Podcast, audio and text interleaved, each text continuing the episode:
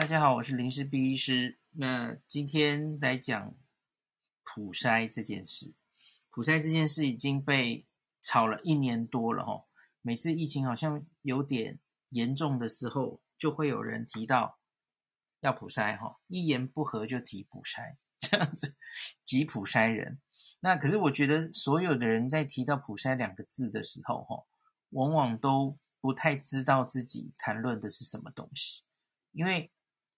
普筛哈，有普跟筛两个部分，普就是普遍的意思吧哈，那全部的人不分青红皂白，全部都去筛，这叫普筛嘛哈，universal。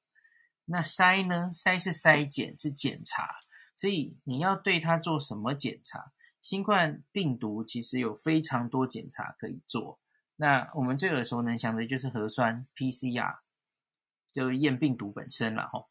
那还有什么呢？有快筛，最近我们也开始大量使用的快筛。快筛有抗原快筛，有抗体快筛，这解读是不一样的哈。抗体还可以测不同的抗体。那另外还可以抽血了哈，抽血当然就比较就不是取呼吸道了哈。那这个抗体快筛也是也是抽用滴血的了哈。那所以它有各式各样的检查，所以。在讨论这些普筛的时候，比方说，大家记不记得去年有彰化什么万人血清也也当普筛哈？那个其实不太叫，那个就是验血清抗体。所以在讨论这些普筛的问题之前，应该要先清楚到底是要用什么样的工具哈。那而且每一个检查工具，它不同的商品有不同的。敏感性、特异性，哦。那刚刚上一个影片，我跟大家解释过，哈，在疾病盛行率低的时候，哈，假如你这个使用的检查敏感性很低，会有蛮严重的伪阳性的问题。好，那所以我很快的跟大家讲一下，一般人口中的普筛多半是在讲 PCR。那因为因为中国大陆通常是这样做的哈，过去几次疫情变严重的时候哈，比方说他们才十几例，他们就把整个地方都封起来，然后我们这个全程哈两三天内大家都普筛，他们做的叫做 PCR 哈，是核酸哦，那就几百万人去做，那他们有一些加速的方法哈，就是他们可能会把十个人的检体混在一起，那。去做一次 PCR，那假如有阳性的话，再针对，因为它有剩余检体嘛，吼，再针对这十个人再挑出来做，吼，所以他们可以加速，等于是十倍的速度，吼。那这个其实除了中国之外，我看德国的团队也有也有提出来过了，吼。可是好像我没有看到别的国家广泛的是这样采用的，吼。因为呃，十个人的检体。混在一起哈，我觉得其实会有，因为因为虽然大家知道核酸测这个核酸，它其实是很敏感的哦。你有一点点这个病毒的基因序列，你就可以把它放大。那可是假如你是混着十个人的检体，终究那个 PCR 的浓度哈就会被稀释嘛。所以我觉得它还是有机会，因此就伪阴性比较容易出现哦，就是测不到它哈。所以应该还是会有一些不精准的问题。那总之就跟大家讲，中国大陆是这样做的了哈，他们就一直都是采取这种普筛了哈，去筛检大量的筛检，而且是一个时间内不分青红皂白，就在那个同一个城市里面的人哈，那个不分风险族群的全部去筛，有没有症状都筛，好，然后这样抓出来。假如你是资源无上限的国家哈。核酸就便宜，然后人力也便宜，实验室人力也不用钱哦。理论上这样是可以解决问题的。那可是几乎没有国家做得到哈，因为那个 PCR 是要钱的，是很贵的哦。那实验室人工也要钱，连检验试剂也要钱哦。那所以别的国家他们能做到的筛检，这不叫普筛哈，多半是叫做。你想筛我就让你筛，它不是强制的哦。中国大陆那是强制的哦。那像是去年很早期最常被举出来的例子是德国，还有韩国。那这两个地方，特别是韩国，有一个叫德来素的地的的检查机制是非常常被大家提到的哦。大家记不记得那个时候韩国一开始很严重，在诶在哪里？忘记了。好，反正他就是在那里广设这种得来速的检验站，他们做的是 PCR 哦。哦，你就开过去，然后他就帮你裁剪。那他四小时最快四小时之后 PCR 出来，然后他就寄报告给你。哦，这是韩国所始创的一个做的方式，后来有蛮多国家仿效他们了。吼，那所以他们大量做的是 PCR，很多人误会那是快筛哦，没有没有，因为在全世界这个确诊还是黄金标准还是 PCR。快筛有种种问题了哈，抗原快筛它有一定的伪阳性跟胃阴性，不准确度。那 PCR 是不一样的哦，PCR 主要的问题是胃阴性，就是你明明是有的，可是没有测到。那为什么会没有测到？有很多原因，你可能是取简体的时候没有取掉，大家知道要擦鼻子嘛，吼，擦到很深，然后你没有取到病毒量很高，这是有可能的。那另外是你可能根本在潜伏期，所以你其实验也验不到，病毒量很低，这也是伪阴性的原因。那不一定一定要擦鼻子，其实有一些 PCR 的试剂了吼，他后来有去做，即使你是取喉咙，就是只是刷喉咙，或是用口水检测，其实都不会太影响到它的准确性。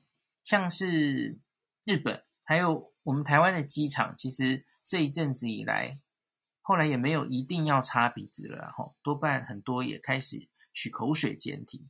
那其实口水检体也安全多了哈，因为你原来一定要采鼻子的话哈，就帮你采取这个插到那么深到后这个鼻腔 nasopharynx 这个地方哈，棉棒深入大概十十公分，那那个才被裁剪者是非常不舒服的。所以他有可能就会引起他鼻子不舒服，然后他会打喷嚏，吼，打喷嚏的时候他就可以喷溅这个分泌物到裁剪他的人，所以这是很危险的行为。所以因此世界各国其实早就很多，就是假如可以做口水，哈，或是用喉咙，那就可以做了，哈。那所以我们现在我们在做快筛站，然后说有耳鼻喉科医师要出来帮忙，因为我们显然还在采鼻子。那那是因为抗原抗原快筛，它大概是因为它比较没有这么精细哈，它一定要采到这个病毒量比较高的地方，比较容易做出来，所以大概还是在采鼻子。可是这一点哦，我我其实也觉得还是可以研究的。像是日本去年六月，他们就已经做出他们的抗原快筛，国产的，去年五六月就做出来，而且开始在日本的机场开始。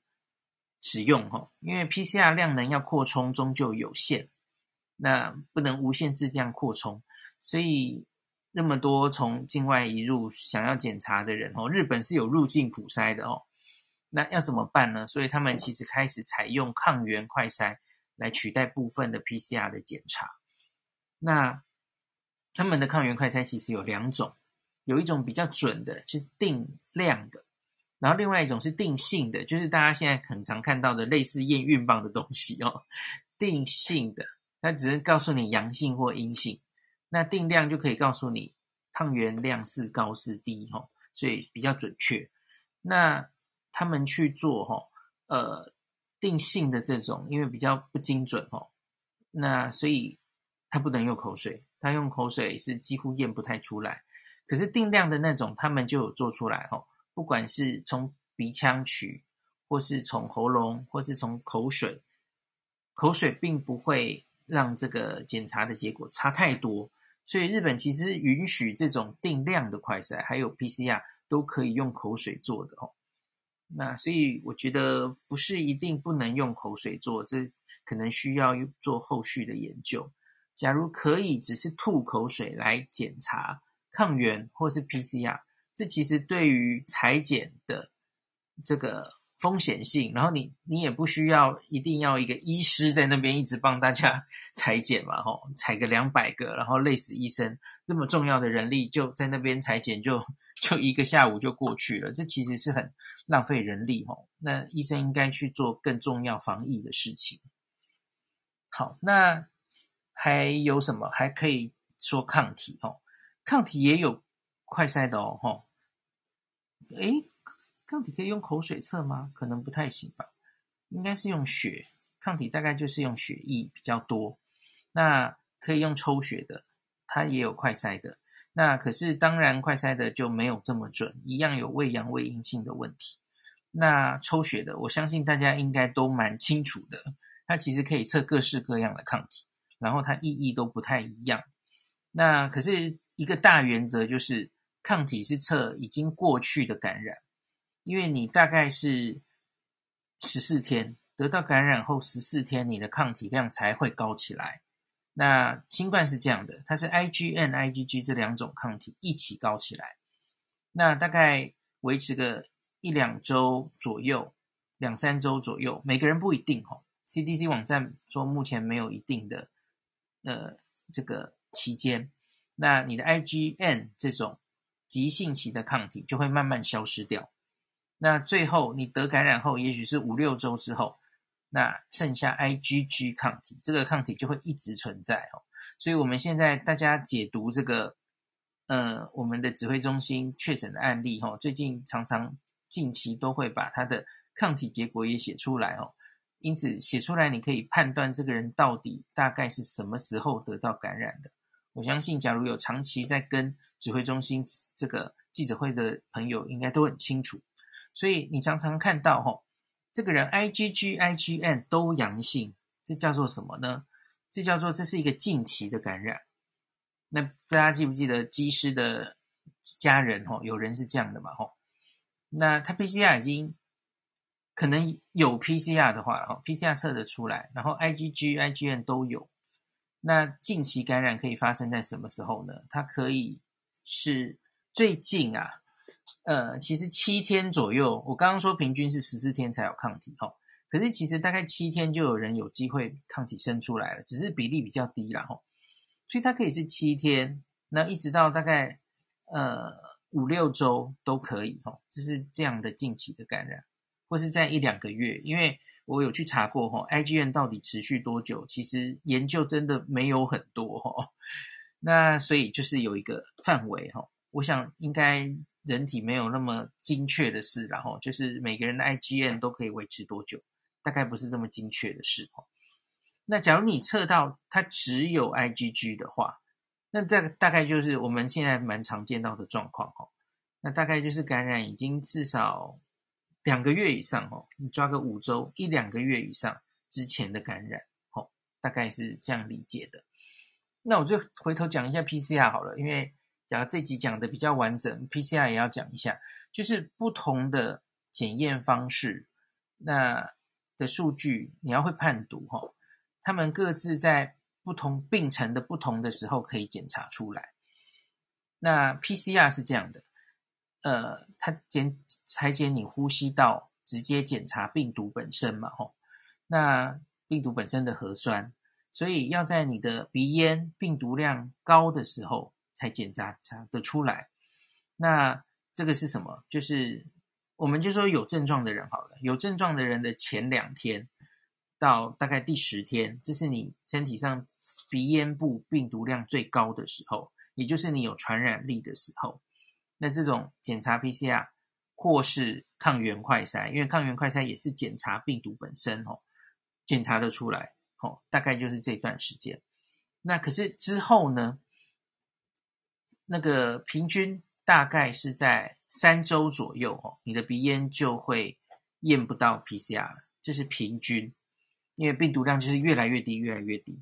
那美国 CDC 后来做的综合的世界各地的研究是发现哦，虽然 PCR 还是验得出来，可是超过十天之后哈，验出来几乎都已经是病毒的残骸了。就是你真的去培养，几乎都培养不出病毒，所以那已经是死病毒，没有传染力的。所以我们说有感染症状，有症状之后十天有传染力，就是这样来的。那可是 PCR 你可以一直验出来，平均是验到三周，那可以更久，因为那是个平均，那这个 variation 非常大。大家记不记得去年有一个非常有名的前几个案例哦？高雄的一个台商去金巴黎，去去过那个台商，他足足被关了八十一天。他那个时候我们就是很早期嘛，我们就是这些病人都要三采阴，PCR 三采都阴性才让你出院哦。当时我们对病毒没有什么太多的理解的时候，采采取最高规格处理哦。所以就是他后面就变得阴阴阳阳哦，好不容易两套阴又一套阳，然后完全出不了院，给他拖了两个多月哦。好，所以这些 PCR 还在末期测得出来的人哈，那现在我觉得跟记记者会很紧的人，大家也都耳熟能详了哈。我们现在都会看所谓的 CT 值啊，CT 值越高就代表这个病毒量越低哦。大家应该都知道，因为它其实就是 cycle threshold。就是你去放大这个核酸，放大几个 cycle，你假如需要放大到三十几次，然后你才验得到这个病毒，就代表这个病毒量很低吼。那你假如放大十几次你就验得到，那那就代表它病毒量很高吼。它它们是一个这导数的概念。那所以大家知道吼，那我们台湾自己的资料吼，我们自己的 PCR 吼。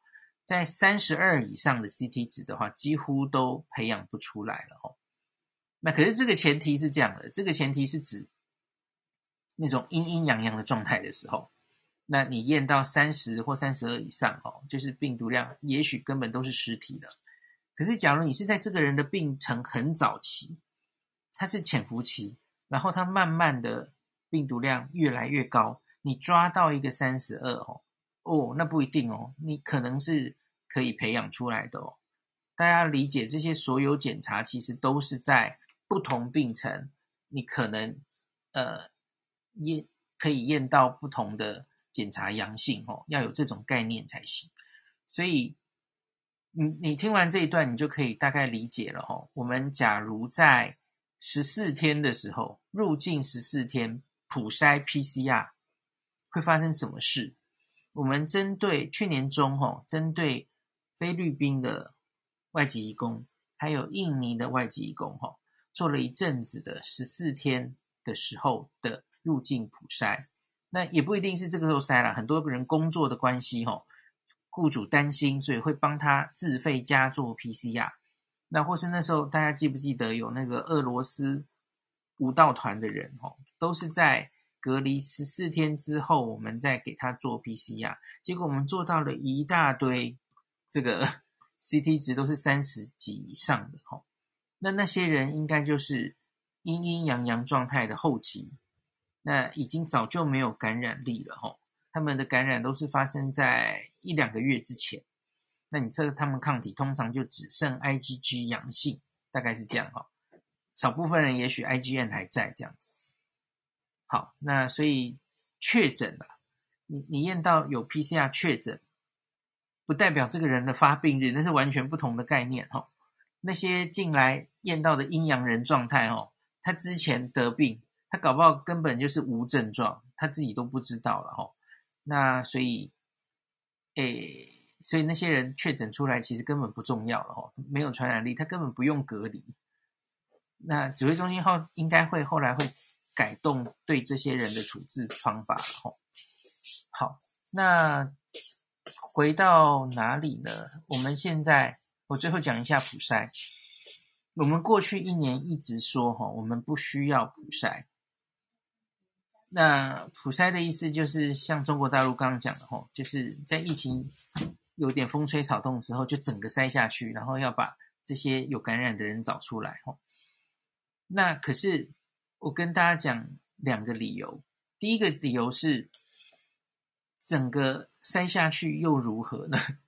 因为在布桃还有在机师的事件，其实我们都看到一个状况哈。你假如在同一个时间整个筛下去，记不记得布桃？我们很早就是针对他所有的接触者都筛下去了，那时候没有到全院了。那可是后来发生了什么事？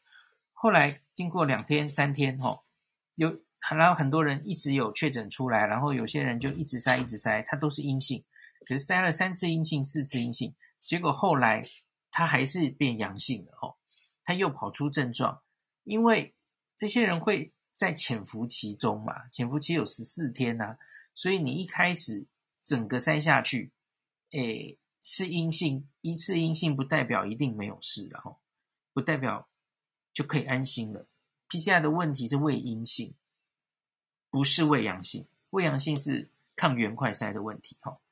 那所以 这样子的话，哈，你筛下去反而会让大家有错误的心安感，哦。他觉得我已经筛过了，没事，所以我可以趴趴走了，哈。不行，哈。所以因此入境的时候。很多人就说入境，假如我们就普筛一次，那我们就不用隔离那么久啦。可是我们过去一年的经验说是不行这样的啦，吼，十四天的隔离还是重中之重，吼，因为所有检查都有它的局限性，所以因此你不能因为一开始 PCR 阴性，你就不隔离它，因为总会有漏洞，总会有潜伏期，总会有未阴性的问题。好，好，那。另外一个问题是我们过去一年其实一直是针对接触者、高风险的接触者，还有有症状的人，我们才去筛。那我们这样子筛的状况下，吼，这个我们整体的 PCR 阳性率，那个分子跟分母比大概是零点五 percent，很低很低。就是我们已经是在高风险的，而且是有症状的，然后那个比例还是这么低，所以因此。假如这些在这些人都这么低的话，那你假如在去年这一个月以前了哈，台湾的原来的状态，很多人一直质疑说台湾是不是其实有黑数，早就社区都有感染，只是你没有检查。这个论调太常见了嘛，就几乎我每次长每一阵子就会听到有人在这样讲哈，你只是没有检查而已，这些人早就在社区里了哈，那。可是你假如在这种状况下，好吗？那我们就来随便一个时间吼，那三个月前的台北来做一个全全台北的人 PCR 都来检查，好不好？你你你你以为那个阳性率会有多高？我们这一年就是针对高风险的、有症状的筛出来，都只有千分之百分之零点五以下这种数字哦。那那这当然还是被被境外一路。提高的数字哦，你把如境境外一路那些人也去掉的话，我们本土案例之前啦，现在当然已经不是同样的风景了哦。之前那个针对本土的那些框列的接触者啊、追踪的者啊，根本都阳性率超低的啊。那那你你假如要再去针对一个全人口在那边做普筛，神经病哦，浪费钱嘛，钱太多了嘛哦。那可是进入现在。现在已经进入社区感染了的时候，当然状况完全不一样了。那这种时候，此一时也彼一时也，本来就是这样啊。你在我们根本还在主角于境外的时候，喊什么普筛啊？那就明显就是不同状态嘛。现在社区是有感染的，所以当然这个时候防疫的措施是完全不一样的。那你现在就是要该多做检查了。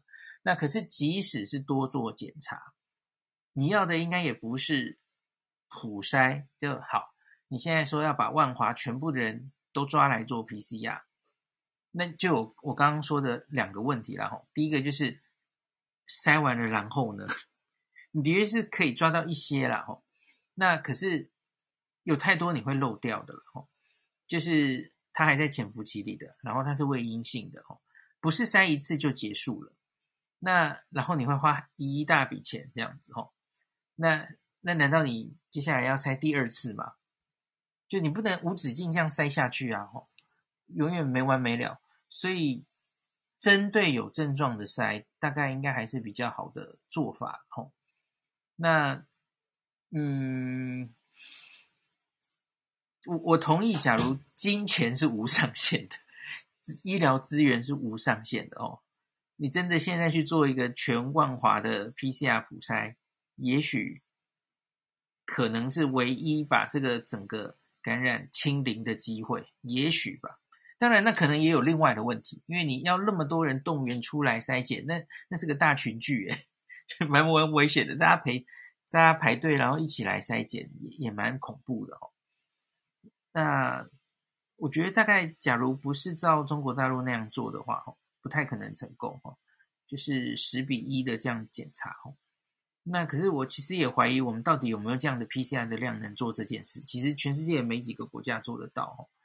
那所以我觉得这真的是真的是量能的问题啦，是钱的问题，也是人力的问题，真的是做不到。那就希望可以只靠快筛来解决这部分的问题。好，那快筛当然就是针对有症状的人筛，它才比较容易抓到。刚刚我们讲 PCR，它是可以从呃你呼吸道病毒高的前两天，那到。